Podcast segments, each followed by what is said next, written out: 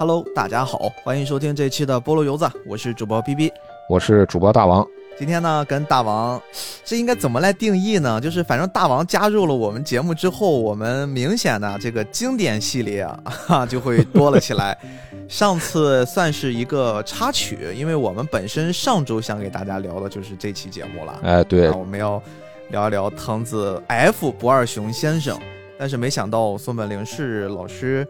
我们上次也说过了，又纠结又震惊又惋惜，所以说我们就临时做了那么一期啊，这个还是很满意，但是很累啊。上个礼拜，嗯，哇，真的准备的我都快疯掉了。确实，这周我们就轻松一点儿。这周也是大王发起的一个小话题啊，甚至大王私下里面跟我说，大家反馈比较好的话，异色短篇集的这个系列有没有可能我们把它变成是一个长期的？因为它的故事实在是又多又有意思。对，篇篇都有意思。哎，这个事儿也是看大家，好吧？就朋友们今天是可以放心大胆听的啊，因为今天这期节目，我们更希望是让大家泡好一杯茶、一杯咖啡，然后悠哉悠哉的干着你手头的事儿啊，听两个中年男人讲故事的这种心态来跟你们聊聊。对，因为我相信这个作品一提到藤子 F 不二雄，也是上古的大神级的角色了，虽然也不在世了，但是。如果到此刻你还都没有看的话，那其实你就当个故事听听也就行了啊。当然我们是推荐看的啊，我只是意思是完全当听小故事就很开心，也可以能获得藤子先生的那些深刻的思想。我感觉啊，要是没看的话，其实是很幸福的一个事儿，你又多了那么多不同的故事可以看。对，甚至可以看，可以听啊，一切取决于你们。其实今天这个事儿啊比较有意思，因为我们一聊起藤子 F 不二雄啊，我们为什么要重音放到 F 上？这个在过去我曾经跟吉良老师早期我们录过哆啦 A 梦那期，其实说过，藤子先生他其实是有好哥们儿把兄弟啊，藤子不二雄 A，他也是在去年也离开了我们。嗯，是。但是这个藤子先生，很多人提及都是觉得这是哆啦 A 梦的爸爸，发明了闻名世界的哆啦 A 梦的这个作品，包括到现在每年电影院还会有最新的作品上映。但是可能很多很多人都不知道，藤子 F 不二雄先生其实曾经也做过另一套广受好评、很知名，而且非常非常超脱于那个时代的短片的单元剧作品。嗯，是是个短片集。说起来的话。藤子 F 不二雄啊，在大家的印象里面啊，可能一直是一个儿童向或者是少年向的一个创作者，漫画创作者。没错，所以第一印象很有可能啊，大家都会知道他是哆啦 A 梦之父，他是享誉世界的一个漫画大师。哎，就是一个甜甜的漫画家叔叔。呃，看起来也比较温和温柔，还有点帅啊，而且对于。日本读者来说啊，可能在哆啦 A 梦之前，他还有其他的很知名的作品。他和藤子不二雄 A 两个人啊，当时共用藤子不二雄这个名字的时候呢，他们的成名作其实是叫 Q 太郎。对，这个我们曾经也一直反复在提及的一部作品。哎，好像这个 Q 太郎呀，也引发了在日本的。不小的轰动，哎，是的，是的。现在一听的话，也感觉，哎，那 Q 太郎是不是跟哆啦 A 梦有些相似呀？但其实 Q 太郎啊，它真真正正只连载了应该有两年多的时间。嗯，其实它的时间并不长，但是这个作品啊一出来，就整个在日本就形成了一个轰动的效应了。藤子 F 不二雄这个名字好像就家喻户晓了，再加上动画片的助推，那个时候的动画还都是黑白动画呢。嗯。Q 太郎那个时候在日本又非常有名啊，就等同于现在周杰伦又出新专辑了，就是那种感觉。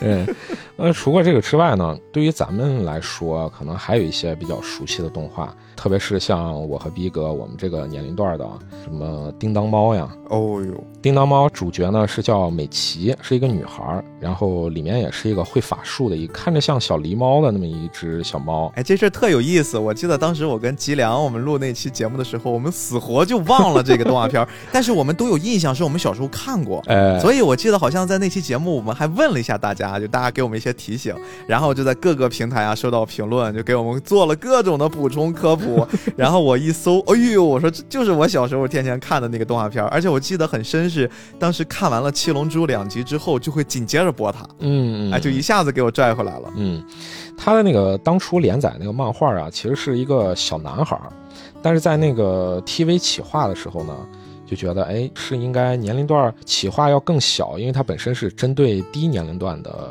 漫画。嗯，然后再有一个呢，要以女孩为主角呢，可能就没有那些男孩刻板的或者是一些固有印象。哎，甜甜的嘛，哎，所以说藤子 F 不二雄啊，大家可能都会觉得，哎，他是在少年领域还有儿童领域绝对是一代大师了。嗯，但是呢，其实大家不知道的是，他除了做少年向的或者是儿童向的连载之外呢，他其实还做了很多这种短片，很多短片更偏向成人向或者是青年向的。可能藤子先生啊，预感到了。在他离开这个世界之后，会在他的邻国中国啊有这么一档播客节目，也是专门聊成年人的动漫电台，所以可能会比较适合。我要为这个电台创作一些适合他们聊的作品，好吧？咱们说这个呢，就是前面也要稍微再提一下，因为咱们之前的节目里也有介绍过，就藤子 F 不二雄啊，他本名叫藤本弘，他是一九三三年生人。他和他的那个搭档藤子不二雄 A，当初最开始的时候怀揣着漫画梦想，然后就来到了长盘庄。长盘庄呢，就是咱们之前也提到过好多次了，太经典了。哎，是的，大师林立，然后这个里面诞生了非常非常多的，就现在感觉就是这叫什么复联集合了。对，就像那个石森章太郎呀，什么赤冢不二夫呀，还有咱们上期提到的水野英子啊，对，其实。都在这个地方待过，嗯，还有像咱们上一期做的那松本林氏，虽然没有在这个地方住过啊，但是他常常也拜访这里，和大家一块交流。因为这边好哥们好姐们实在太多了，我们要过来聊一聊天儿。对，藤子不二雄两个人啊，他们当时合作就是在这里呢，创作出了 Q 太郎。大概是一九六九年的时候，他们创作的《哆啦 A 梦》在小学馆连载的。《哆啦 A 梦》呢是在一九七九年的时候搬上的荧幕。也就是说，他改编的动画中间其实有十年的时间了。哦，然后他们两个人什么时候分开的呢？大概是在一九八七年的时候。也就是说，其实他们创作哆啦 A 梦啊，最开始的时候应该是有两个人互相合作，有帮忙。最终这个给了藤本弘，也就是说是藤子 F 不二雄。那么肯定是哆啦 A 梦这个作品是他付出的更多的心力嘛？他是主理人，哎，主理人，对。在八七年分家了之后呢，就两个人，哎，咱各画各的，名字还共用一名字，但是中间用不同的字母来表示我们是两个人。嗯，但是两个人分家之后呢，很多人，呃，在一些介绍里面都能看到说，哎，藤本弘他可能是儿童向的，也就是藤子 F 不二雄，那那个藤子不二雄 A 呢？哦，它可能更偏向成人向，里面有很多黑色讽刺幽默的呀，或者什么的一些东西，大家好像印象都是这样子的。对，就有一点点刻板印象，加上约定俗成了。哎，对。但其实呢，藤本弘他是也做了很多成人向的一些漫画的，也就是我们这一回要讲的异色短篇集。哎呦，这个异色短篇集啊，它所。呈现的这种成人像的感觉，黑色幽默的感觉，甚至是我们在录之前呀，我们都在想要不要把这个系列加入到我们的禁片系列，就真的一点不过分，朋友们。你们平时看的那个可可爱的哆啦 A 梦的创作者，他所画的成人作品，他真的想表达的那个成人的世界，真的是要让你感觉鸡皮疙瘩狂起的那种状态。哎，是。所以今天这期节目精彩了啊，我们就要跟大家分享一下。嗯。咱说这个藤子 F 不二雄啊，其实最巅峰的时候，他每个月是要交大概有十画的稿件，对，创作力非常强。这个其实是相当恐怖的一件事情。没错，就是特别是那个时候还没有电脑处理啊什么的这些辅助。当然了，他画的东西看似哎和现在的漫画相比要更简单一些，更简洁一些。但是简单简洁并不代表他就画起来简单。当然，作为一个熟练的漫画作者，他的那些技巧、绘画技巧什么的，在不停的、不停的堆叠这个量的过程中，他的速度肯定是会加快的。嗯，再加上是那个时代的漫画和现在这个时代的漫画的那个精细程度，确实没有办法相比。但是这也是一个很恐怖的一个量了。对，日更狂魔。对他是在八本不同的杂志画不同的哆啦 A 梦的故事，而且他还分了低、中、高不同的年龄段。低年龄段呢，他的那个故事呢，就是一些哎可可爱爱的一些故事，也比较直接，比较阳光。哆啦 A 梦拿的道具也是相对简单一些的，比如说变小了呀，然后坐着蝴蝶飞呀，或者怎么样的，就加一些这种故事。其实大家看都很开心，因为他是给一二年级看的嘛。但是他的高年级故事呢，也就是五六年级的这种呢，它就不一样了。它夹带了很多私货在里面。就我举一个网上传的比较广的一个例子，就说那个铅笔导弹和自动复仇雷达，啊、对大家很多肯定都听到的这个故事。这故事就讲的是大雄又被胖虎和小夫欺负了，然后大雄呢就去找哆啦 A 梦求助，然后哆啦 A 梦就说：“哎，那我给你拿一道具，然后这个道具呢就是一个可以自动控制的一个小导弹。”然后他把胖虎和小夫他们收拾了之后呢，哎，胖虎和小夫又偷到了这个导弹，然后又反过来拿这个导弹来威胁他们，然后他们之间这个一来二去之后呢，又互相威胁，最后到了一个僵持的局面。我这边也有导弹，你那边也有导弹，然后我也奈何不了你，你也奈何不了我，然后我们两个之间就互相一直坚持着。最后，他们说：“哎，那算了吧，这个也不是个办法，我们干脆就把这个东西扔在河沟里算了。”扔在河沟里之后呢，哎，大家又一块在玩棒球，但是最后一格的那个画面呢，他们不小心触发了双方的那个导弹。最后一个镜头就是所有的导弹貌似马上就要打向他们了，但是他们还在底下快快乐乐的玩棒球。就是你 看到这个就情节就非常讽刺了，他其实就是影射当时的那个核威慑嘛，嗯，核威胁美苏冷战。就你再算一下他的那个年代，刚好就是美苏冷战的那个年代。对，就加了一些私货、政治隐喻在里面，给五六年级的小朋友们看。所以就是说，他其实不自觉的就会把自己的一些，或者是他有可能就是故意的，把这些东西夹带私货夹在里面。嗯，所以你就看它不只是一些单纯的可可爱的故事。那么它这些东西是从哪儿来的呢？看过以前的一个纪录片啊，我就能发现他的那个工作桌上，其实往上看是超大的一书柜，对，一个巨大的，好像是图书馆的一面墙一样。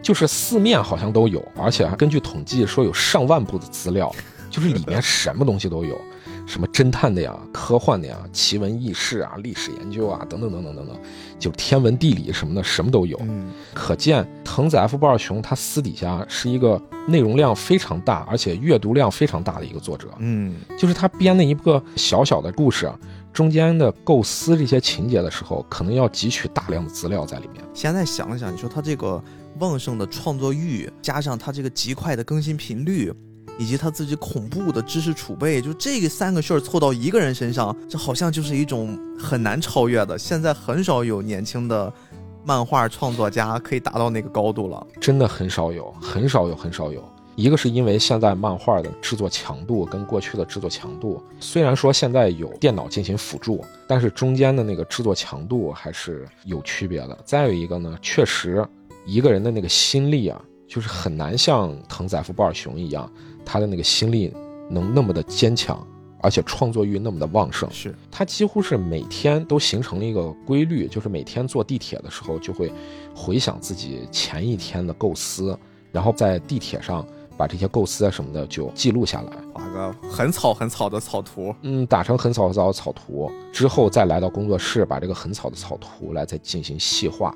其实一天能画这么一画，其实是很恐怖的事儿。对对对，我自己也是创作漫画，我现在已经很难像自己二十多岁时候的那个绘画草图时候的那个速度了。嗯，一个是确实我对自己的要求也高了，但是另一个是确实心力上跟二十多岁时候的不一样，反应上没有以前快了。嗯，现在要担心的事儿也多了，有自己家庭，照顾孩子，对吧？还要兼顾各 确实是，种是吧？还要录播课，现在精力分摊的其实也挺严重的。对，所以一天画二十四页的这个草图呢，真是非常恐怖的一个事情。哎，这个事儿，咱们的听众朋友们很多都不是画漫画的，他们可能只是喜欢。你能用一个就是大家比较容易理解的概念来形容一天画二十四页漫画是什么概念吗？呃，我大概说一下我自己那个创作流程。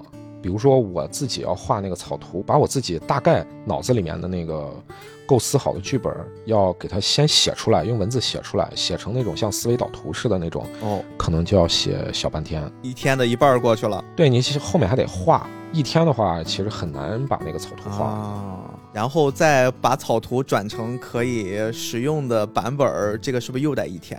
至少嗯至少得一天。这一天你差不多是多少批？二十四 P 的话应该算快的，至少是两天时间了。哎呦，也就是说，基本上大师一天顶你三天的量。当然，我们这么类比不是很公平，但是大家可以做一下参考。可以这么类比，就是其实画草图才是特别耗心力的一个事儿。哦，对，因为你的大脑要不停的快速的旋转，然后去处理这个故事啊前后的结构啊，怎么编排，怎么有意思啊什么的。啊，这个就很像是我们买了个四零九零 TID 的显卡，在那加载场景图，就要高速的开始印染渲染。所以你说他这个 Q 太郎能成功啊，其实也是有道理的。再加上他们是两个人合力创作，对吧？所以这个 Q 太郎成功了以后，给他带来的各种人气啊、名望啊、收入啊什么的，其实已经是跟以前相当不一样了。嗯，但是 Q 太郎，咱们前面也说了，他只连载了有两年的时间，两年的时间，他的热度慢慢慢慢逐渐冷却了之后呢，他后面再连载的作品啊，就像是 Q 太郎的一个重复版或者是复刻版，结构啊什么的设定都是类似的。其实咱们回头再来看，哆啦 A 梦的那个结构跟 Q 太郎也有点类似，哎，对，就是一个神奇生物加笨蛋男主。当然了，Q 太郎里面的那个男主跟那个哆啦 A 梦里的这个还是不一样的了，性格上。但是大概都是这么一个搭配，然后中间再围着一圈小伙伴。这个时候呢，他就想，那我连载这些作品呢，都不是特别成功，都有点虎头蛇尾的那么意思，自己在对于创作上面都有有点驻足不前了。嗯，这个时候就给《少年 Sunday》的主编写了一封信，就是我暂时是要退出了。这个咱上次节目有提到。对，退出了之后呢，他自己也有这个潜心创作，想要自己寻找突破。一九六八年这个时候，小学馆的另一本杂志《Big Comic》创刊了，他的主编小西永之助找到他说，想做一个更偏向成人向的这种作品，因为我们这个创刊的这个杂志啊，就是更偏向成人向、青年向的。咱们把这个时间拉开，这个时候刚好就是日本的漫画。他们开始有了新的类型的探索，而成人向和青年向的连载呢，也就是在这个时候，大家都在摸着石头过河，说我到底应该怎么创作。这个时候，小西永之助其实是找了藤子 F 不二雄很多次的，但藤子 F 不二雄中间一直是在犹豫。我之前一直画的都是像 Q 太郎这样子的作品，我其实也有一点不太敢走出舒适区。万一我要是走出来了，我再把我的招牌砸了怎么办？或者是我不出名了怎么办？人设崩了可咋整？对呀，这可怎么办呀？再加上小西永之助对他的鼓舞啊，就说那不行的话，我就挑战一次，挑战一次，我先试着画一画，看行不行。在这个时候，也就是一九六八年，最后投稿给这边有一篇短篇，这个就是他画这个成人漫画和青年向漫画的。处女作吧，算是头一篇，然后这一篇是什么呢？我在这里要小小卖一个关子。哎呦，大王现在已经开始逐渐走向成熟播客了，开始学会在节目里面留扣了 啊！当然，这个关子咱们不会埋很久。其实大王所留的这个扣啊，也就是我们今天要跟大家聊的藤子 F 不二雄异色短篇集里面的一期故事，他最后也会收进了我们要聊的这个短篇集的作品里面。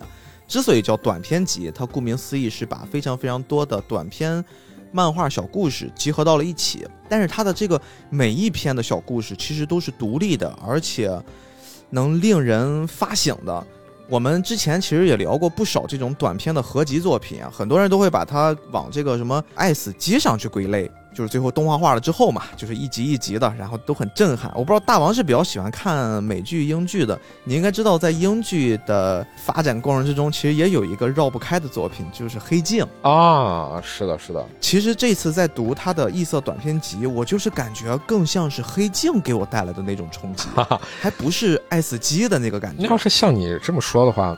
除了黑镜之外，其实英剧里面有很多类似这样子的短片集的合集的剧，嗯嗯，对，都会给人这种很强烈的这种冲击感。没错没错。对于我们在今天去重新聊一下藤子 F 不二雄先生的时候，我们所能看到的，他给我们呈现的这个世界观，跟哆啦 A 梦的就已经完全不是一回事儿了。哆啦 A 梦可能他想给我们展现的更多的是一种。”快乐的少年，然后在少年时期里面遇到的很多无厘头的、搞笑的，或者是那种少年感科幻的作品。而这次其实我们在聊这个异色短篇集的时候，它很像是借助那个时代上大量的知识储备，然后他的所看、所思、所想，把它继续放到了漫画作品里面，给大家呈现出另一套世界。甚至是在这个世界里面，他的读者他会非常非常的清晰。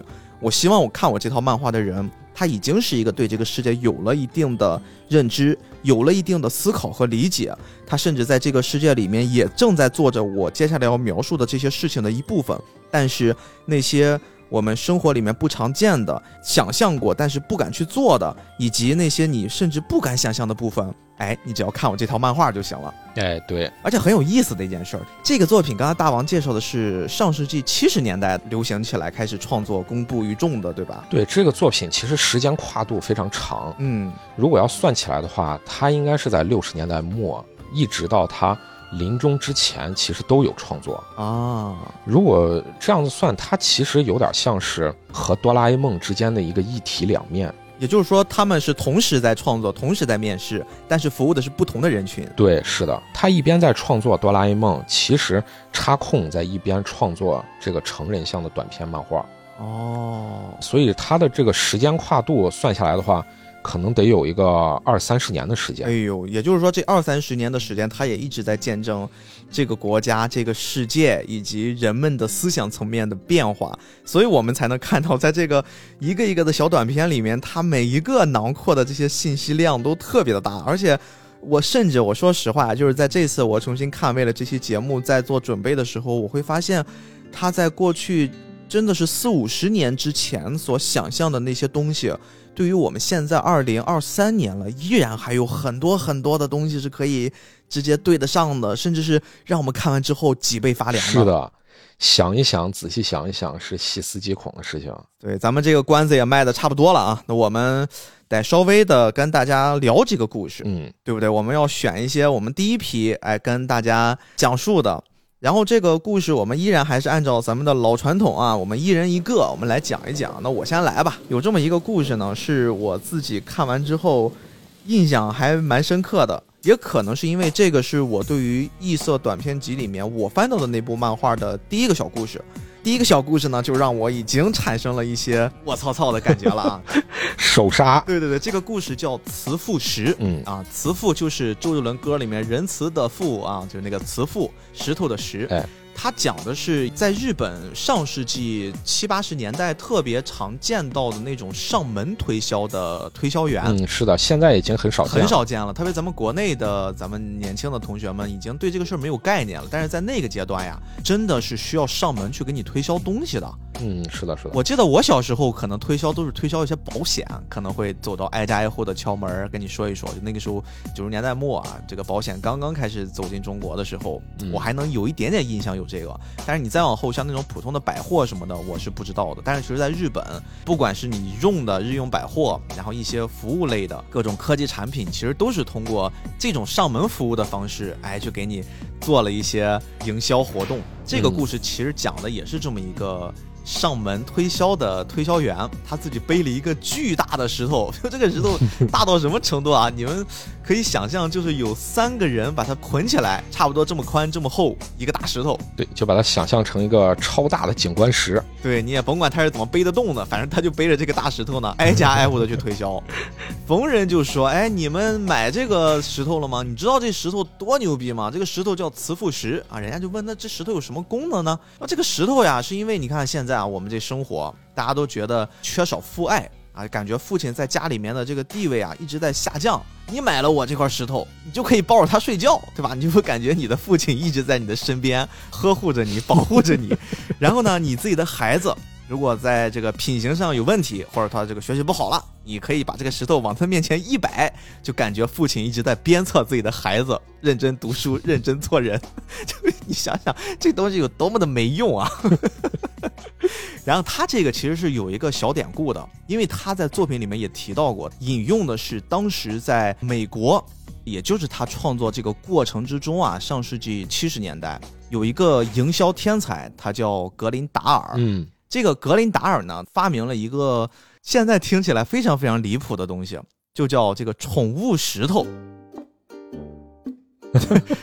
你你听这个名字就觉得会非常非常的离谱啊！我给大家讲讲，这个宠物石头其实跟藤子先生在创作这篇词赋时是有一个非常非常强关联的。嗯，说上世纪七十年代呢，在加利福尼亚的洛斯阿图斯的一个小镇上，住着我们今天要讲这个故事的原型这个主角啊，格林达尔。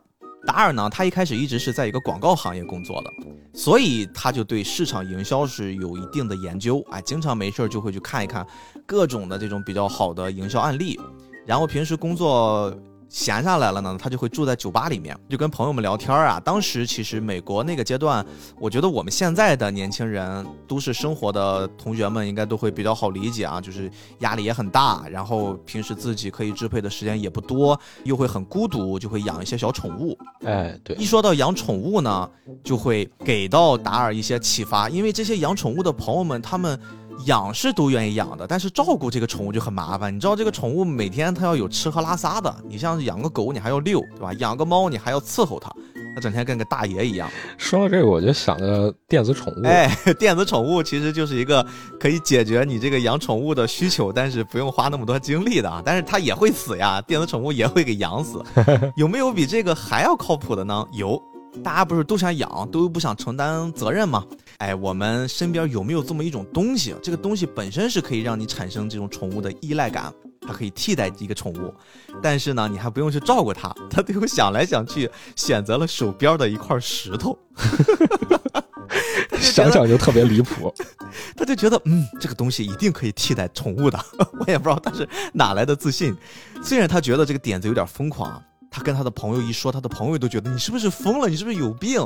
但是他依然很坚持，他觉得我这个点子非常有潜力，我一定能研究出一个东西。他就开始疯狂的研究石头，从身边呀，包括出去旅游，到了某一个小镇啊，到了外地就开始研究那些石头，在石头上花了很多很多的精力。最后呢，觉得没问题，我的这个想法一定能成。这个石头就是作为宠物在那个阶段最适合的替代品。然后给这个石头还每一个都起了名字。几个月之后呀，这个达尔他就真的发明出了宠物石头。因为这个宠物石头它的外形跟普通的石头是一模一样的，就废话嘛，它就是石头，它也没有做深加工。然后呢，他就他是个营销天才，你记得吗？刚才我还给你们大家介绍过，他是一个做广告出身的人。他就说，既然石头本身我没有办法做一些调整，我可以把这个石头外包，哎，我这个包装我给你做的牛逼一点儿。他就在每一个石头的外面套了一个小盒子，一个很精致的小盒子，并且在这个小盒子里面呢，再放一个说明书。这个说明书是干嘛的？是教给你怎么样照顾你的宠物。这个事儿吧比较难找，因为这个事儿很早了，上世纪七十年代的一个营销案例了。但是后来我是通过外网的一些。搜索，然后加上我不太靠谱的英文，我还真是找到了一份啊，就是一个大概的内容，我可以给大家描述描述，然后你也听听看，就这个说明书有多离谱啊！首先第一个啊，每天把你的宠物石头拿出来要晒太阳，因为它们是来自美国的宠物，它们习惯在热带地区生活。第二，如果你的宠物石头不听话。啊，你甭管他为什么不听话，反正就是如果他不听话，你试着给他们一点甜点，这样的话他们就会变得更加友善，跟人一样啊，吃点甜的心情会变好。第三，如果你需要给你的宠物石头洗澡，请用一块干净的布擦拭它们，而不是浸泡在水中，否则它们可能会膨胀，会发生一些意外的事情。第四，如果你的宠物石头显得有那么一些些不安。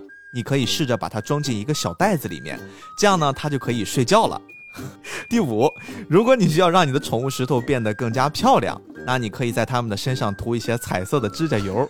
你现在想想，这就是说明书里面摘出了几条比较离谱的使用说明。这这事儿到底有多离谱啊？这事儿到底有多离谱？我怎么觉得他是用那说明书在 PUA 他的客户？没错，真的就是这个逻辑，就是你得相信我，你购买我这个产品，你得相信它不是一块普通的石头，它真的是一个有生命的石头，它是宠物石头。他就是用这种方式去玩一些营销，玩一些洗脑。皇帝的新装，关键是你知道，在一九七五年的四月一号这个日子选的也非常有意思啊！我不知道这是真的是假的，但是我搜到资料里面确确实实指向的是愚人节。嗯，达尔他就向呃一个商业的杂志叫《广告时代》，他提交了这份叫《宠物石头》的这么一份广告，提交了一下，定义的是这是一个全新的生物学现象。这个广告就有一种非常幽默的方式去描述了它的宠物石头的概念、它的理念，并且附上了一个售价在三点九五美元的。注意啊，一九七五年每一块石头卖三点九五美元，定了这么一个价格，就四美刀。哎，他同时提报了上去，然后刊登了这个广告。这个广告顷刻间就风靡一时了。达尔在短短的几个月的时间，就在上世纪七十年代卖出了数百万个宠物宝石，成为了一个百万富翁。我的妈呀！这怎么卖得出去？怎么推销得出去了？我就觉得特别的诧异。就你甭管，就这个宠物石头真的就会有大街小巷有很多年轻人就拿着它去养它，甚至更夸张的是啊，在网上如果搜图片，你们会看到有人拿着就像拴宠物的狗一样那个绳子拴在这个石头上去遛它，哇，就每天要遛那块石头，就非常非常的有意思，太魔性了。而且这个事儿成功了之后，你知道吗？它还没有结束。他的营销思路，他的那个天马行空的想象依然在继续。他会弄了一些包括纪念品的烤箱、木偶树 啊，他这些想象都一直在他的这套生活哲学里面去推广到千家万户，而且还都取得了不错的反响。后来呢，他的老年退休了，就在加利福尼亚的俄勒冈州买了一套房子，就过上了安逸、富足、平静的生活，直到去世。就是这个是一个真实历史上发生的一个很成功、很典型的营销案例，或者说叫一个营销事件。藤子先生就是用这个时间啊，这个宠物石头放到了他的这个磁浮石啊。我们继续回到这个故事啊，差的有点远，但是。通过这个补充，大家能知道这个事儿有多离谱。嗯，然后在我们这个故事漫画里面，这个推销员呢背了一个更大的石头，这个磁浮石，他去推销。但是，可能日本人啊比较克制，他不会像美国人那么容易被忽悠，他这个推销是不成功的，挨家挨户就推销了一顿啊，都没有人买，那真够累的呀，很失落呀，非常非常累啊，他就背着大石头坐在公园边上的这个长椅上，就开始念叨：“哎呀，这怎么这么难卖呀？”对他来说，他也是。签了单的嘛，因为那时候推销员也是需要跟他们先签一些合同，然后也需要垫一部分钱，这些事儿对他来说压力也很大，怎么办？就怎么卖这东西？哎，突然他发现他对面长凳上还坐了一个推销员，就推销员在那个时代就是真的是一个很普遍的职业啊。哥们儿状态也不太好，应该也是自己卖东西没卖了，然后他就上去跟他聊天儿，怎么啊，哥们儿你也卖这东西吗？他说是啊，那你卖什么？卖磁浮石，然后就指了指背后那个大东西。他说：“那你呢？”然后对面那个陌生的哥们儿说：“哎呀，我卖这个东西啊，说实话更离谱。我这个东西呢是一个腰带，然后但是我这个腰带不是普通的腰带啊，这个腰带可以带着你穿梭回你自己现在所在时间的往前倒或者往后倒一个月的时间，就你可以有这个时空穿梭能力。哎，你听听这事儿，我觉得就。”非常非常的奇怪，就是如果现在有这么俩东西摆在我面前，我毫不犹豫的我会买那个腰带，对吧？我绝对不会说我买什么磁浮石，或者说卖腰带的这个人，一旦你给我验证是可以用的，这个是个爆品啊！这个东西太牛逼了，怎么会卖不出去呢？你别管，在藤子先生那个漫画描绘的世界里面，这腰带人就是卖不出去。因为想一想啊，这个就是更离谱，大家肯定都不相信。真的，就大家怎么能想象到这么一个？结构里面是没有人买的，但你别管，在这个故事里面，难兄难弟凑到了一起，他们一拍即合，想了一个战术。这个战术呢，也是我们这个故事的主人公的这个营销员他想出来的。说这样吧，你把你这个腰带呢租给我，这个东西我知道确实也挺贵，我就把我自己卖的这个大石头啊，这个磁浮石的百分之七十的利润我给到你，当做我租你腰带的租金，非常高了。这百分之七十，你想想，这是铁血资本家也不敢提出这个比例。然后后来两个人就一拍即合了，因为可能对于那个时代、那个故事背景之下，应该他们两人都是两个绝望的年轻人吧。嗯，就行。然后我们这个主人公呢，就背上这个腰带，又开始挨家挨户推荐他的磁浮石。他这次推荐的逻辑可不一样了，他真的成功了。他兴奋地带着自己拿的一大笔钱，找到了。公园里边，这个继续落寞的卖腰带的推销员年轻人，他说：“走，我带你看看我是怎么卖的。”然后他们就敲开了一家家人的门，他就跟这个家人的太太说：“我这儿有一块磁浮石，非常非常牛逼。这个东西有多牛逼呢？就是你周围的邻居，他们未来都在用，你信不信？你不信，我带你穿梭一个月之后，你看看。”他就利用那个腰带的能力，带着这个太太以及他产生合作的这个营销员，一起穿到了一个月之后。果然呀，一穿回去就发现，这个太太家周围的邻居大家都开始买这个爆品，就这个磁浮石，你也甭管怎么着，突然就在那个时间段变成一个畅销品了，挨家挨户都有。哦，这个太太重新回到她自己的主宇宙那个时间段，就从一个月之后回来了，她发现大家都买，我不能不买啊！好，我下单。她就是用这种方式，让所有的人最后都买了她的磁浮石，她卖的非常非常好，也赚了很多很多的钱。哎，这个时候。要到了开始分账的时候了，还记得他当时租人家腰带自己提的吗？主动提的，我要分你 七成百分之七十，哎，我这七成的收益我都要给你。这个时候他翻脸不认人了，他说：“哎，我什么时候说过啊？”就开始那种耍赖皮，这也很符合我们现代的，舍不得，对吧？就现代的这种资本家的嘴脸，我要开始赊账了，我不承认了。另一个年轻的卖腰带的销售员，他说：“你不承认是吧？行。”他也启动了自己腰带的能力。然后又把整个这个事件往回调了一个月。当这一切时间重新恢复，我们这个主角销售员眼前再次看到正常景象的时候，他会发现自己一个人落寞地坐在公园里，周围没有任何一个人。他依然背着那块巨大的石头，他陷入了沉思。这个小故事就结束了，就是一个相当荒诞的一个小故事，非常非常荒诞。而且这个小故事里面啊，它其实牵扯到了非常非常多很现实的东西。刚才我们先讲过了，就在故事里面已经明着告诉你了，在美国七十年代那个宠物石头的故事嘛，我们已经给大家讲过了。嗯，其实这里面还有很多很多很细小的描绘当时那个时代的一些东西。我是感觉他这个给里面附加了很多的内容。嗯，就是你别管这个石头到底是一个怎么回事儿，我是拿这个东西给它附加了很多的含义。然后你要在乎的是这个附加的含义是什么？没错，就跟咱们前面提到的，就说这个真实的案例，那个宠物石头啊，嗯，就你甭管这个宠物石头它到底是不是一个真的宠物，你能不能跟它互动？但是呢，我附加给了它某种它本不属于的价值，似乎这个东西就变成了一种潮流，我们大家好像都得要有。嗯，特别是你看这个故事里面有一个细节，就是。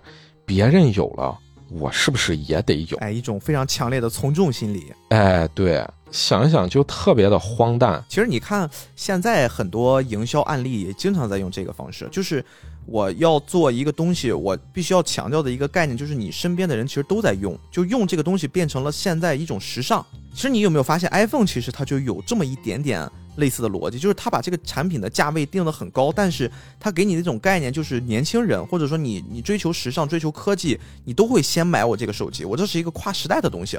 所以说很早那个阶段，我记得当时 iPhone 的三 GS 就 iPhone 四和三 GS 之间的那个阶段的时候，很多人都会以我拥有一台 iPhone 为荣。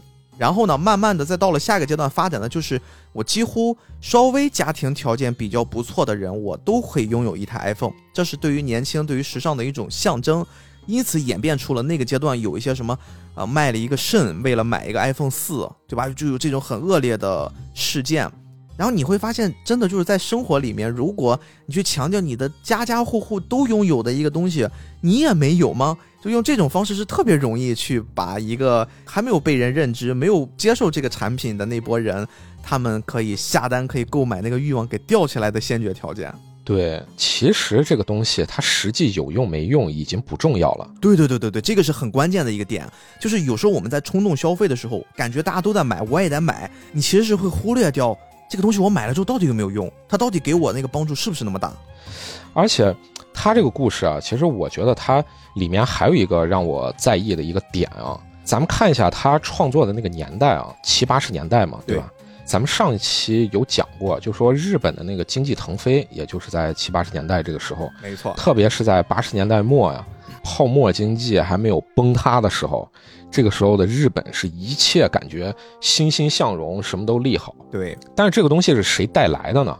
其实日本它的经济能这么快速的腾飞，和美国在背后的给它撑腰是有很大关系的。没错，也就是说，他给美国做小弟，然后美国给你带来各种各样的机会。但是呢，我不只是给你带来各种经济上的、工作上的等等的这种机会，我也有我的文化输出。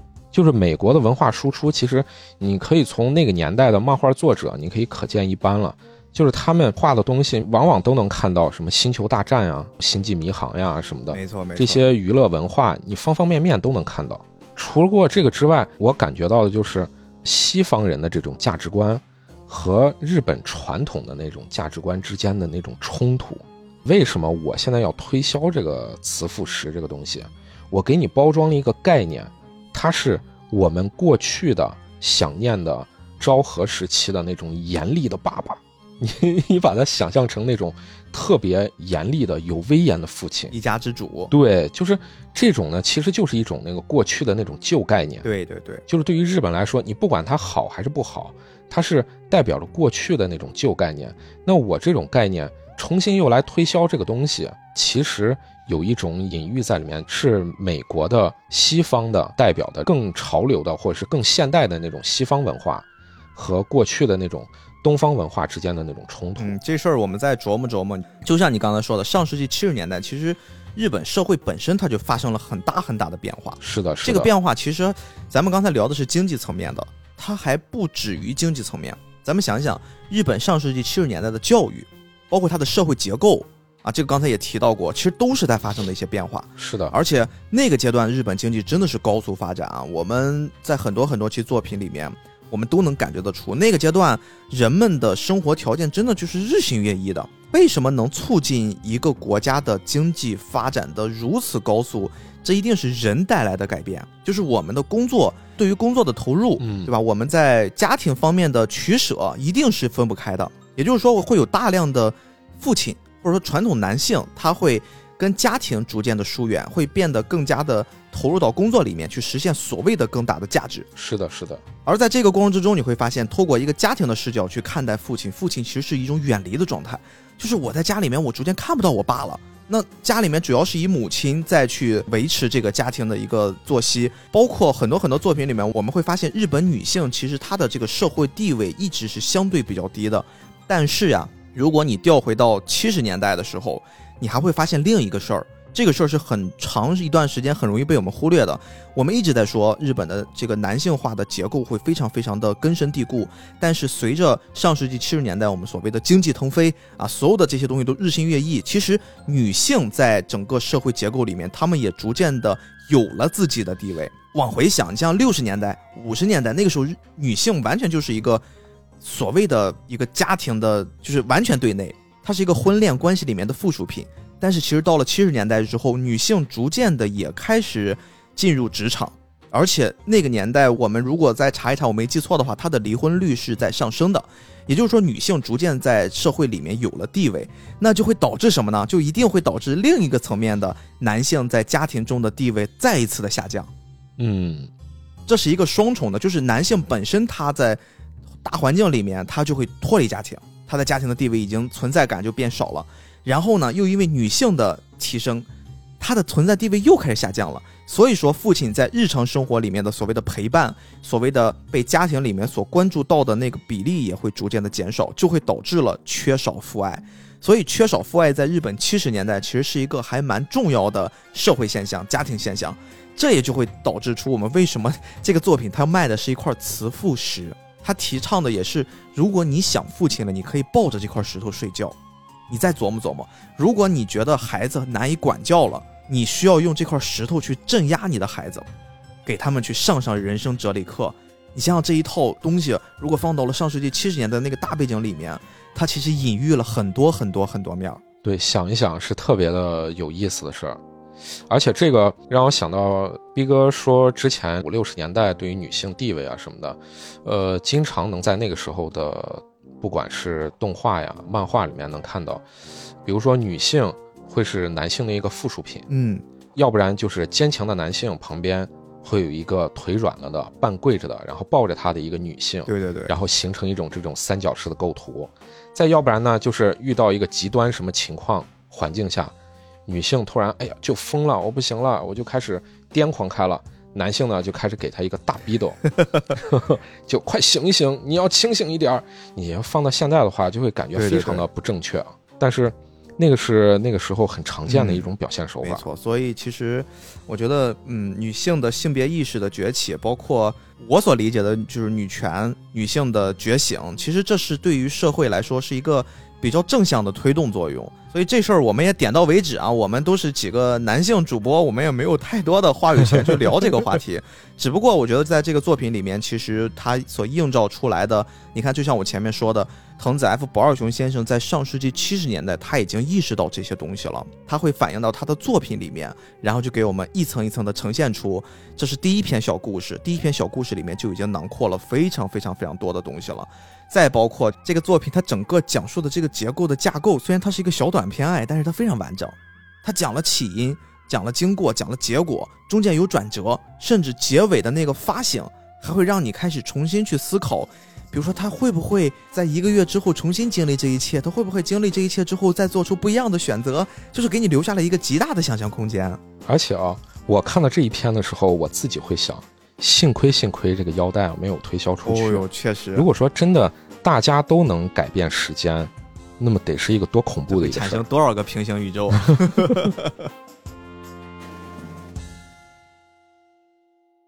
？OK，这是咱的第一个小故事，咱就聊到这儿，是吧？还比较有意思啊。嗯啊，大王来给我们聊第二个啊，前面那个扣儿，我觉得也可以在这儿解开一下了。哎，对，那咱们就讲第二个故事。这第二个故事呢，就是我前面说的，藤子 F 不二雄啊，自己就想，哎，那我要怎么样创作一个跟以前的不一样的故事，我来进行一个突破呢？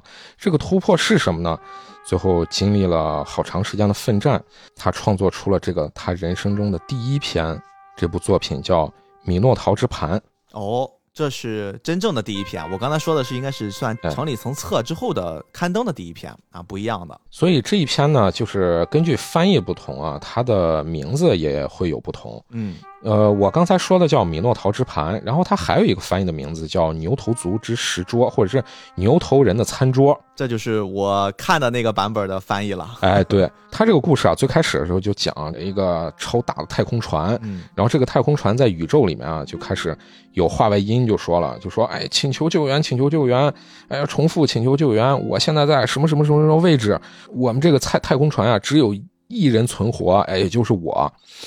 最后，哎，有人接收到了，就是救援接收到说，哎，我们要进行空间跳跃来接你回去，但是呢，我们要经历二十三天。然后这人一听就崩溃了，我这又没食物又没水，你要二十三天以后才能接我，那我不完蛋了吗？这个画风一转呢，就开始把这个镜头转向一个，哎，说是一个女孩，好像。得到了一个很高的一个荣誉，然后正在给她戴花环，正在给他怎么样？而且给他戴花环的这些人呢，是一个牛头人，然后周围也有站人，也有牛头人，大家都在给他欢呼，都在欢庆，说：“哎呀，好棒呀，好棒呀！”这里呢是一个小引子，然后画风再一转呢，飞船在一个星球上降落了，降落了以后，这个男主呢他就晕倒了，刚好就是前面说的那个女孩发现他了。发现他以后，这个女孩就把他救回去啊。这男孩一睁眼一看，呀，一个大美女呀，送上门来了。哎哎，对，一下子我就有力气了，哎，我就醒了，我醒了，然后我跟这大美女啊一块儿，呵，男人 就把我给救回去了。来到这个村子里以后，我就发现，哎，这个村子啊是有文明的，但是呢，这个文明啊好像不是特别的高级，然后它可能是文明的早期，就是你看到他那个画风啊，就有点像是。古罗马时期的那种装扮，哎，对，然后大家吃的东西呀、喝的东西啊、器具啊等等的，都是相对较原始。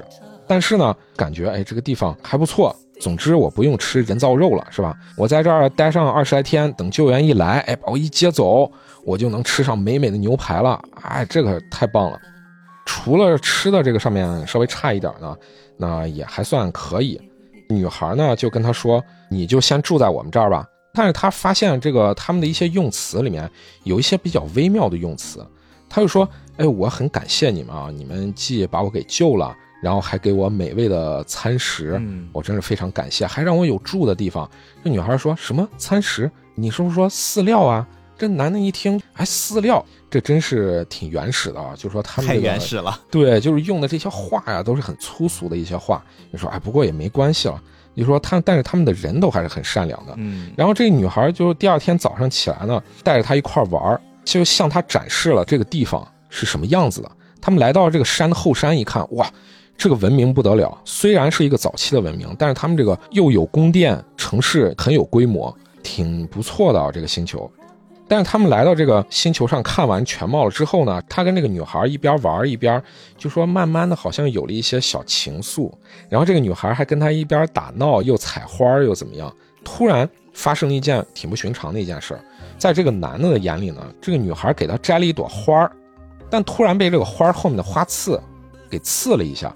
这个女孩就说：“呀，流血了，不行了，我非常的惊恐，很害怕，然后噔噔噔噔就跑远了。”这男孩就很吃惊啊，说：“哎，怎么回事啊？不就是被小小的刺了一下吗？”然后这女孩回到了她的这个村子里面，大家都围着她，说：“怎么会这样呢？你这么不小心呢？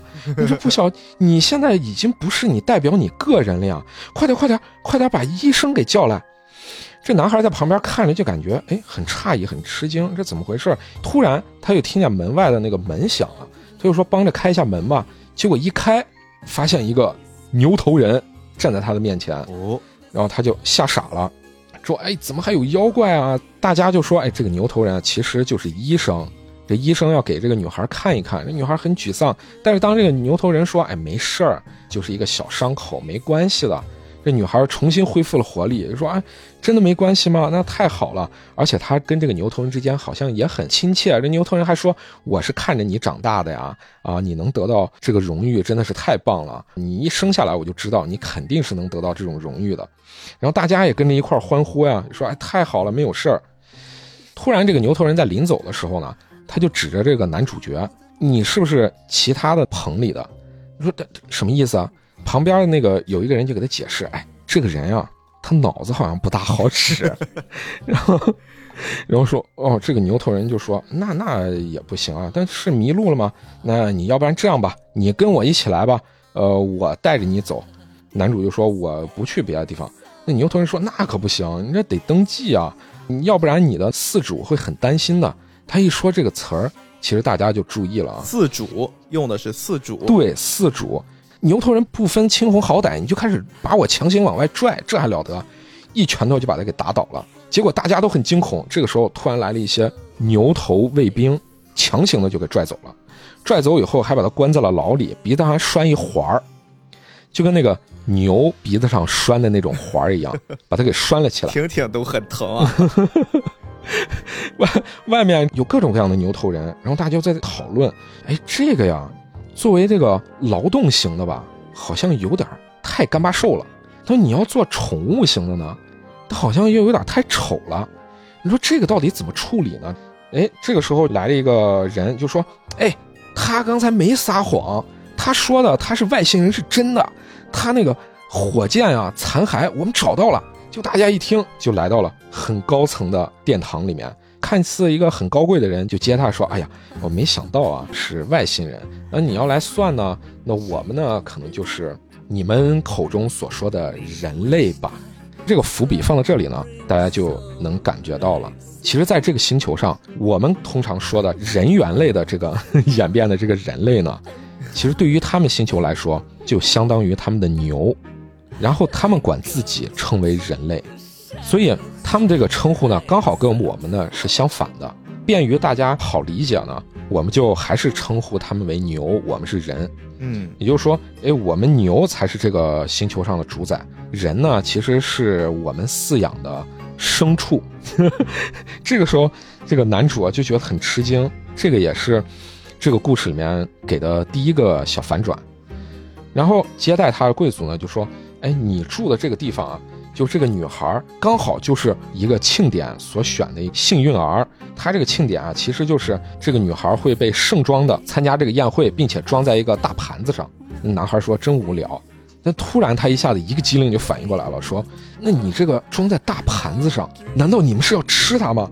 那牛就说：“确实啊，它的血统又特别好，而且又特别的优良，肉质也好，它就是给我们的祭典上用的优质品种。”我们大家都会去品尝他的血肉，这个男孩一听就吃惊了，我要赶紧回去，我要去救这个女孩。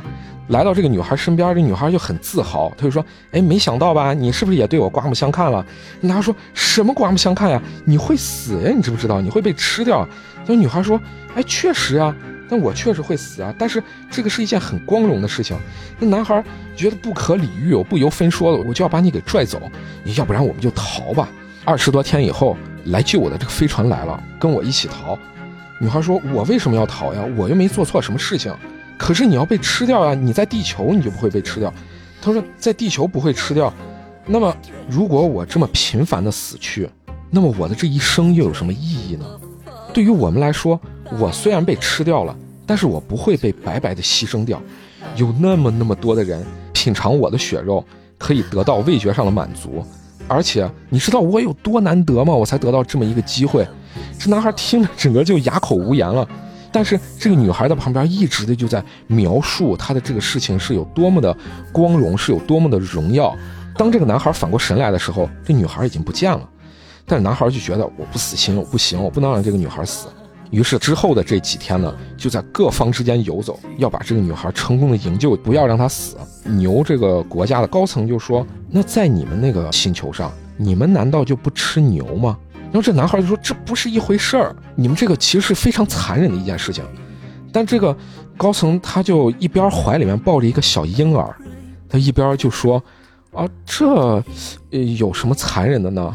然后他一边抚摸着这个人类婴儿的这个头呢，他一边就说：“我们又很爱护他们，我们又给他们饲料吃，然后我们还给他们地方住，他们予以回报就是把他们的血肉给我们品尝。”我觉得这是很正常的呀。他这天夜晚就来到这个女孩身边，他就问她：“他说，你难道真的一点一点都没有害怕你会死去吗？”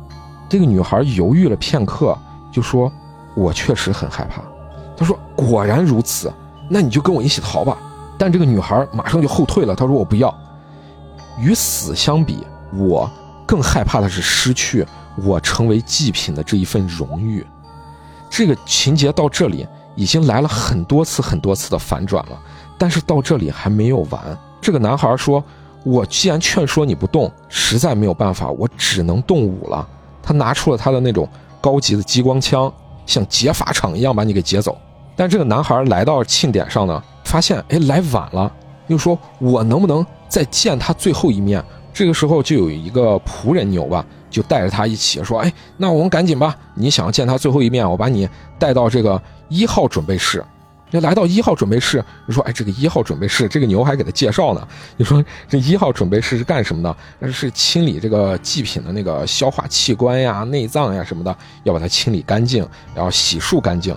他既然没在一号准备室呢，那可能啊。”我估计可能在二号准备室了，那男孩就火烧眉毛了，说：“你赶紧呀，你别给我介绍了，你赶紧把我带去。”我说：“哎，他一边走一边又介绍说：‘哎，这个二号准备室抽血的，然后替换里面的血液，怎么怎么的。’这男孩就特别急，说：‘你赶紧吧，赶紧吧，快点！没在二号准备室，你赶紧把我再往后带呀！’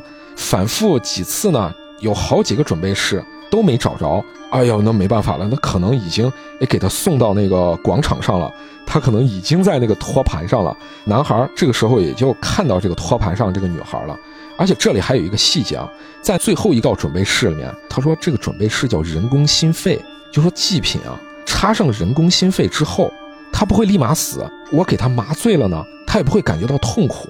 这个时候我们一边吃着它，他还能一边体会到我们周围人对他美味血肉的赞美，他就能在别人的赞美声中。逐渐逐渐的死去，这男孩一听就慌了，我赶紧我赶紧要把他带下来。这个时候人声鼎沸，大家带着托盘，旁边又放着菠萝呀、水果呀什么的。这个女孩赤身裸体的在这个托盘上坐着，然后自己也很高兴。这个时候男孩都一边拿着枪一边喊着她的名字，就说：“你快呀，快点，快点下来，我带着你跑。”但是周围的人的欢呼声实在是太雀跃了，掩盖住了这个男孩的喊声。这女孩在托盘上一边高兴一边就说：“你说什么？我没有听到。好，谢谢你来看我。你一定要往前坐啊！你一定要看到我，大口大口的吃掉我哦！”哎呦，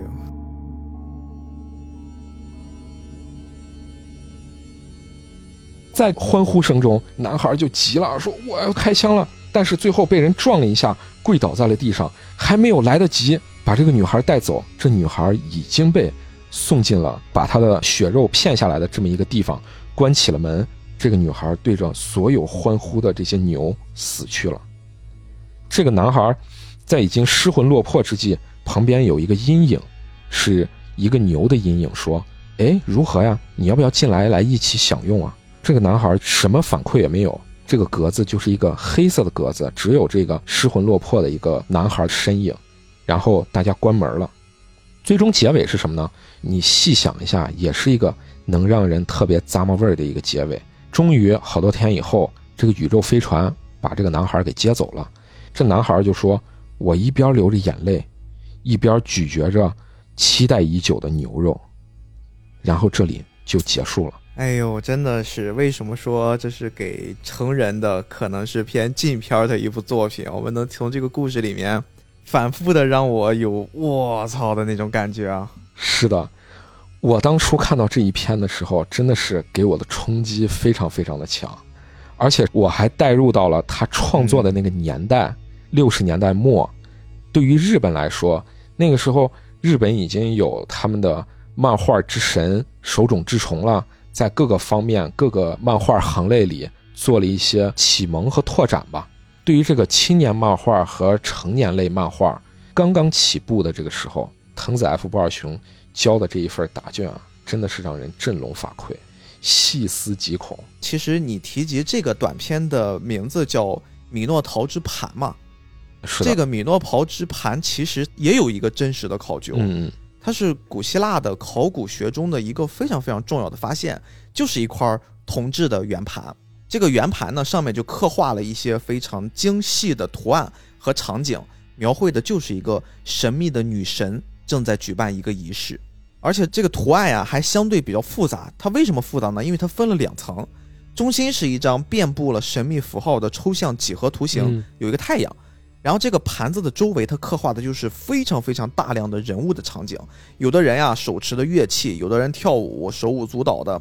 然后他们全部向中心聚焦点去注目，好像就是在进行一种神秘的仪式。其实这件事儿，你再想想，放到你刚才讲那个故事里面，是不是有很多很多异曲同工、相得益彰的地方？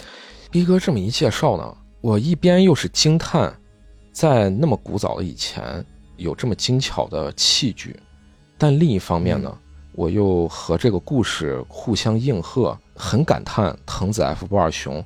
他天马行空的想象力。刚才讲故事的过程之中，我就一直在浮现各种各样的我所听闻的一些新闻呀、事件呀，就不断的在浮现出来。比如说，当那个女孩被打上了强行的这个人工心肺的那一套设备，让她能看着自己被吃掉的时候，我就想到小时候我曾经看过一段视频，那段视频里面是真实记录的，应该是广东地区。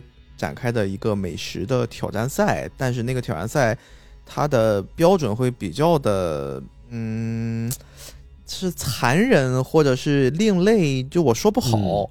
他那个比赛呢，最后会评出十道非常非常另类的菜品，其中像猴脑那个，我们都知道的比较多了，我就不提了。它有一个叫三汁儿，三汁儿是什么呢？这个汁儿啊，他们是这么发音，但是其实是汁，就是一个口字旁，吱吱叫的吱啊。它讲的就是这个 是活着的，从你准备吃它到你吃下它，一共会听到三声叫。第一声是你夹 之后它会吱儿一下，第二是你拿着 蘸一下料的时候它会吱儿一下，第三下就是送入口中的时候它会吱一下。还有一个会更贴近今天这个故事，是一个鱼。我们正常呢会把这个鱼打晕，然后给它刮鳞或者怎么着。那个鱼的做法是非常非常快速的，不把它打晕，用极快速的方式把它的鳞片给刮掉之后，直接用戴着手套的手捏住鱼鳃以上的部分，然后会把这个鱼身子浸泡在滚滚的热油里面去烹炸它，而且是两面的煎炸，然后会把这个鱼放到盘子上做一些拼盘点缀。大家在吃这个鱼的时候，会看到鱼嘴还在不断的呼吸，然后你可以一边看着呼吸的鱼，一边品尝它的肉。就你讲这个故事的时候，我一直在浮现就这个画面，因为这是我当时亲眼看过视频的那个画面，有一些些童年阴影。另外，再比如说啊，你刚刚在讲这个姑娘，她在跟男主说“我害怕”，但是这是一个多么好的机会啊！这个机会，我想留在这儿。我想享受别人因为吃掉我的时候的那种赞美，对我围在这个地方围观我，我觉得它是用一种比较浓烈的、比较极端的方式把它给呈现出来。但是如果我们把这个事儿稍微弱化一点儿，它不就频繁的发生在我们的视野里面吗？有多少年轻的有所谓的追星、追梦想法的这些年轻人们，他们其实不正在经历这些事儿吗？他们只有一个目标，就是我们活在聚光灯下，我们万人追捧，我们成为那个成功的、高高在上的所谓的 super star 的那个东西。为了这件事儿，我们会牺牲掉非常非常非常多。明面上的这些咱们就不说了啊，身体健康牺牲了休息时间，这些是很常见的。但是我们身边也不少经历那些所谓的潜规则的听闻吧。我们在看到，特别像韩国的演艺圈里面，不断的会有这种桃色丑闻出现吧。这些所有的桃色新闻背后，哪一个都是我们为了所谓的受人关注的闪光灯之下的焦点，然后我们去承受了很多很多，或许也会波及到生命危险的事情。这不就跟那个女孩所经历的这一切非常非常像吗？而且他对于这个就像是打上了思想钢印一样，他会觉得荣耀是比我的生命还要重要。嗯，而且你站在他的角度的话，多少也能理解一些，在他的价值观里面，从小都是这么被培养的。对，而且我们代入的话是代入的，这个女孩是因为她是跟我们长的样子是类似的，是人，但是放在那个星球上呢，她其实就是像猪啊、羊啊、鱼啊这种被我们所吃掉的食物。对我们天然看到这些猪马牛羊，它就是畜生，它就是我们供给人可以活下去、可以生活变好的食物，我们也不会产生同情。但是这个故事最可怕的一点是，它可以让不同的物种之间是交流的。对，就是我们如果可以跟猪去交流，我们在吃掉猪的那一刻，我觉得这件事儿可能就会很恐怖了。而且你说的这个，我就想到另外一个事儿。现在社会上，嗯，也有很多很有爱心的人士，嗯，他会去喂流浪猫、流浪狗。当然，咱们不评价说喂流浪猫、流浪狗这个事儿到底正确不正确了。你像我的那个女儿呢，她有时候也会去喂喂小区里面的流浪猫。大家也能理解啊，喂流浪猫狗这些，嗯，其实是大家想要表现一下自己的那种爱心，或者表达一下自己爱心，就是觉得流浪猫狗挺可怜的呀，不能这样子对待它们呀，特别是捕杀它们。但是呢，网上有很多吃狗的，就会觉得特别残忍，特别是咱们国家其实还是有这种传统的，在一些地方，嗯，就说有这个吃狗的这种传统。我其实就想到，猪。它不也是动物吗？我们吃到的这种猪肉，其实是几乎没有长大的猪。当然，我们吃的不是乳猪，我们是吃的饲养了多长时间的，有一个规范时间。但是按猪的那个年龄来推算的话，它其实就相当于是刚处于人的青春期这么一个猪。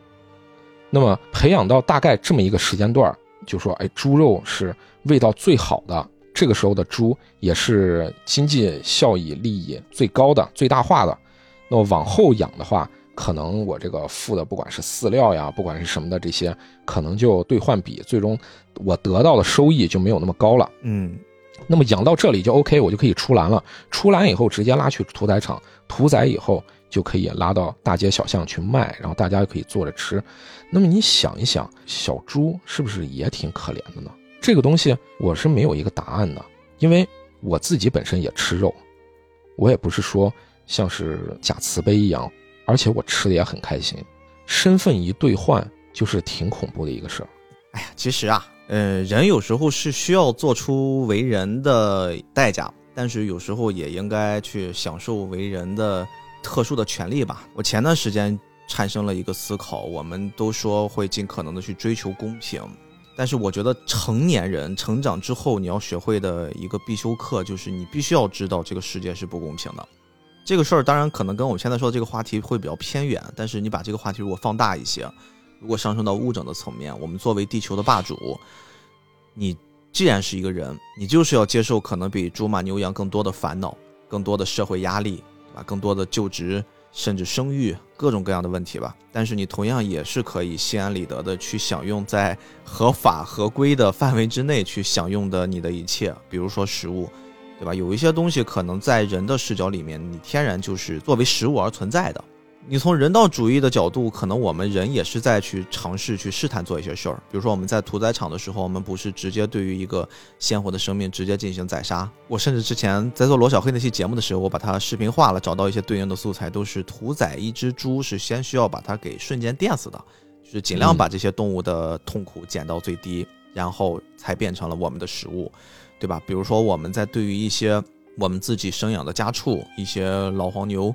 我们最后选择的就是让它自己孤独的老去，或者我们陪着它老去。绝大多数情况下，我们不会最后把它选择吃掉。就即便是我们看到很多作品里面，在战争、在饥荒的那个年代，自己家养的为我们这个家族默默耕耘了一生的那些牛啊、马呀，我们最后很少会选择把它吃掉，除非是特殊的情况。我觉得这就是人的一种特性，我们是有感情的动物，我们是。懂得感恩，以及我们知道在什么样的条件之下我们是可以做牺牲，什么样的条件之下我们要先保全自己，就这些是作为一个人的特殊性，那我们就心安理得的享受就好了嘛。这是我的答案。嗯，这个话题延展一下的话，其实和其他的动物相比啊，嗯，想一想，猪其实是特可怜的一个 一个动物，就是 因为逼哥讲到这个。我就想，作为牛的话，从古代开始，牛就相当于是一个重要的生产资源、生产资料了，或者是生产工具，天然的就好像赋予了它一层另外的含义。那么对于小猫小狗来说呢，小猫作为宠物，那小狗呢，可能是作为伙伴、宠物，或者是捕猎、狩猎或者是怎么的一种助手。那么对于猪来说，好像天生。被驯化了以后，就是用来吃。它是一个功能性的 动物，而且功能性属性特别强。对，它的功能属性特别强。它被驯化就是为了人满足自己的吃这个口腹之欲。所以 想一想，这个是个说偏了一个题外话，就觉得猪是真正的，我觉得比小猫小狗好像更可怜的一种动物。或许有一些更可怜的，我们还没有接触到啊。只不过它是我们普通人比较容易提及的一种物种。哎，是的。同样，我们有猪八戒嘛，对吧？我们也有天蓬元帅呢。我们的这个对于猪的，就是中国人对于猪其实是有非常非常多美好的想象的。我觉得聊一聊有点容易聊危险。这个故事是挺危险的。这故事我刚刚在听的时候，我觉得哇，这个立场的反转呀，来回反转，真的，它它不只是好像让我们反思这么简单。就这个故事。甚至给了我一种，就是非常禁片儿的那种 B 级片儿、cut 片儿的味道。是的，是的，确实是。那咱们就把这个说回来啊，回归这个作品。咱们前面聊了好多这种题外话了。呃，藤子 F 不二雄创作的这第一篇叫《米诺陶之盘》啊，他把他这个大家记不记得？我前面说的有一个主编，他叫。小西永之助，嗯，然后他给小西递交了之后呢，小西他以前的采访啊，就说，他说我看到这一篇之后呢，我觉得毛骨悚然，我感受到的是那种超乎想象的传统价值观带给我的那种恐惧。他交付原稿的那夜里呢，小西就给藤子 F 不二雄打电话了，他说太棒了，这一部真棒真棒，请你一定一定要继续再画。藤子 F 不二雄他自己也就说，他说我自己。可能也没有想到，从这一刻起，我发现了一条我以前根本就没有发现的一条道路。我的突破终于找到了，不只是我们讲的这两部作品啊，因为它里面有很多很多很多很多各种开脑洞、各种隐喻，或者是反映人类社会的反思的一些故事，里面也有对未来的担忧，也有呃一些思考。特别是这个故事的跨度特别长，从六十年代末一直到临终前一年，也就是九五年，中间跨度这么长，藤子 F 不二雄见证了很多国家带来的改变，然后社会带来的各种影响、各种反思、各种问题。小学馆的编辑部啊，就对这一套书有一个评价：这一个系列作品啊的完成度足以成为青年漫画的金字塔。哎呦，非常高的评价了。是的，是的。虽然它的那个画风看似是一个很概念的画风，但是其实它里面体现的内容可一点儿也不儿童。嗯，它是需要有很强的那种突破力和极限，你才能达到的。他在女儿的一个过去采访里面，他也说，小时候啊，妈妈总会跟我说：“爸爸画画好厉害啊！”我也觉得我的爸爸特别的厉害，特别的棒。但是呢，他上高中的时候，爸爸在一次谈心的时候啊，就跟他说：“哆啦 A 梦受欢迎的同时，似乎呢，他没有收到关于这个作品的任何反馈。就是一边是编辑部对于他的交口称赞，对于他的高度赞誉，但是另一边呢，是读者的反馈，似乎更偏重的。”是他的作为哆啦 A 梦之父的这一面，他的女儿似乎渐渐渐渐的，因为成人之后，也慢慢理解了他的父亲对于他自己的这个创作的作品的这种坚持。他肯定是儿童向的王者了，在那一个时间段内，是横扫整个日本，甚至是整个世界的一个大师级的人物。但是他去书店里面啊，就看到很多说陈列的这种书里面。哆啦 A 梦几乎是全篇都会陈列，并且每一本都会陈列很多很多本嗯，畅销书嘛。对，但是对于 SF 短篇集，也就是这个异色短篇集呢，很少能在书店里面看到啊。他回忆说，他只有在那个西武新宿的一家漫画店里面，那个时候出了应该是全四卷，只有四卷平摆着放在那个漫画店里。一般你放漫画书店里面，它都是插着放嘛。你只有一些畅销书，你才会摆在显眼的位置。就说只在那个漫画店里面看到它是平摆着放的，然后摆了好些年。一方面，他受着很高的赞誉，他的赞誉几乎都是集中在哆啦 A 梦。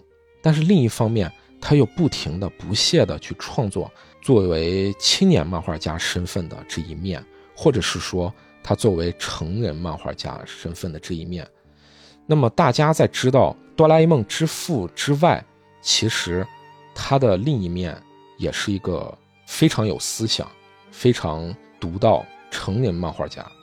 或许在许多真正创作背后的我们的这些努力下，让这些事情被更多人知道，这个也是我们做这个电台的意义吧。最近这段时间，其实我们也陷入了一些纠结啊。这个事儿，我觉得大王咱可以跟听众朋友们说一说。嗯嗯。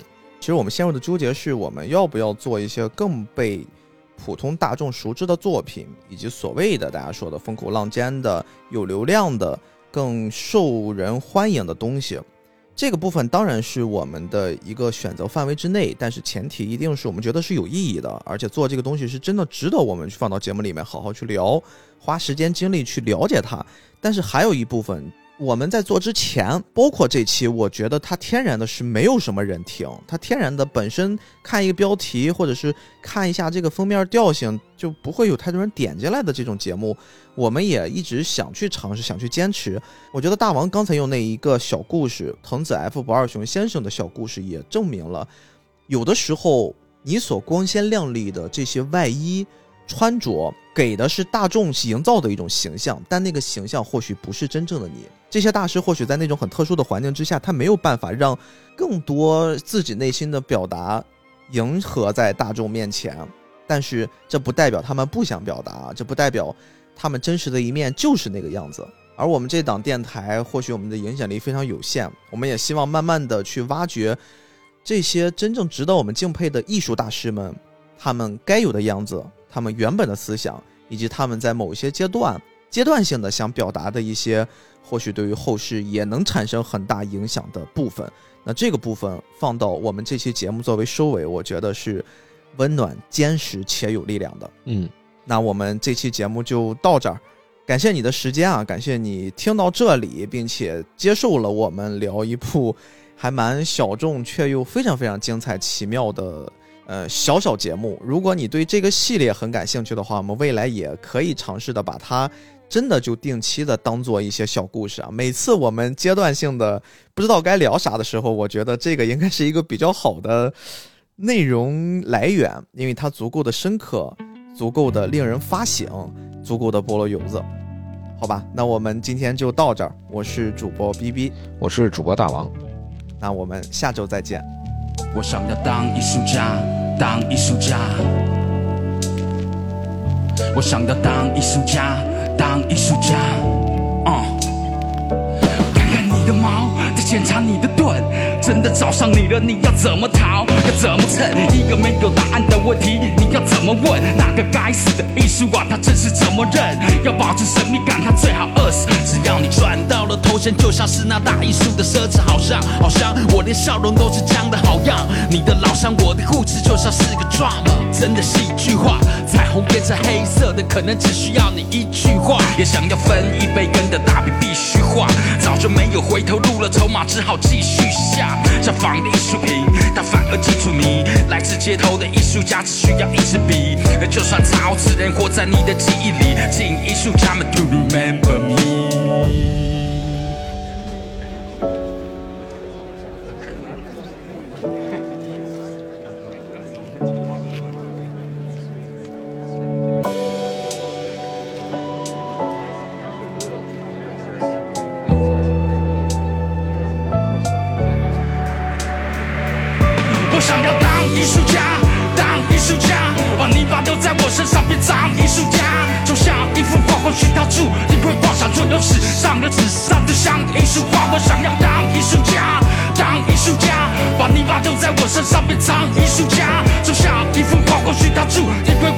有史上的纸上的像艺术画。我想要当艺术家，当艺术家，当艺术家。当艺术家，这一杯我想要敬你们，也敬我自己，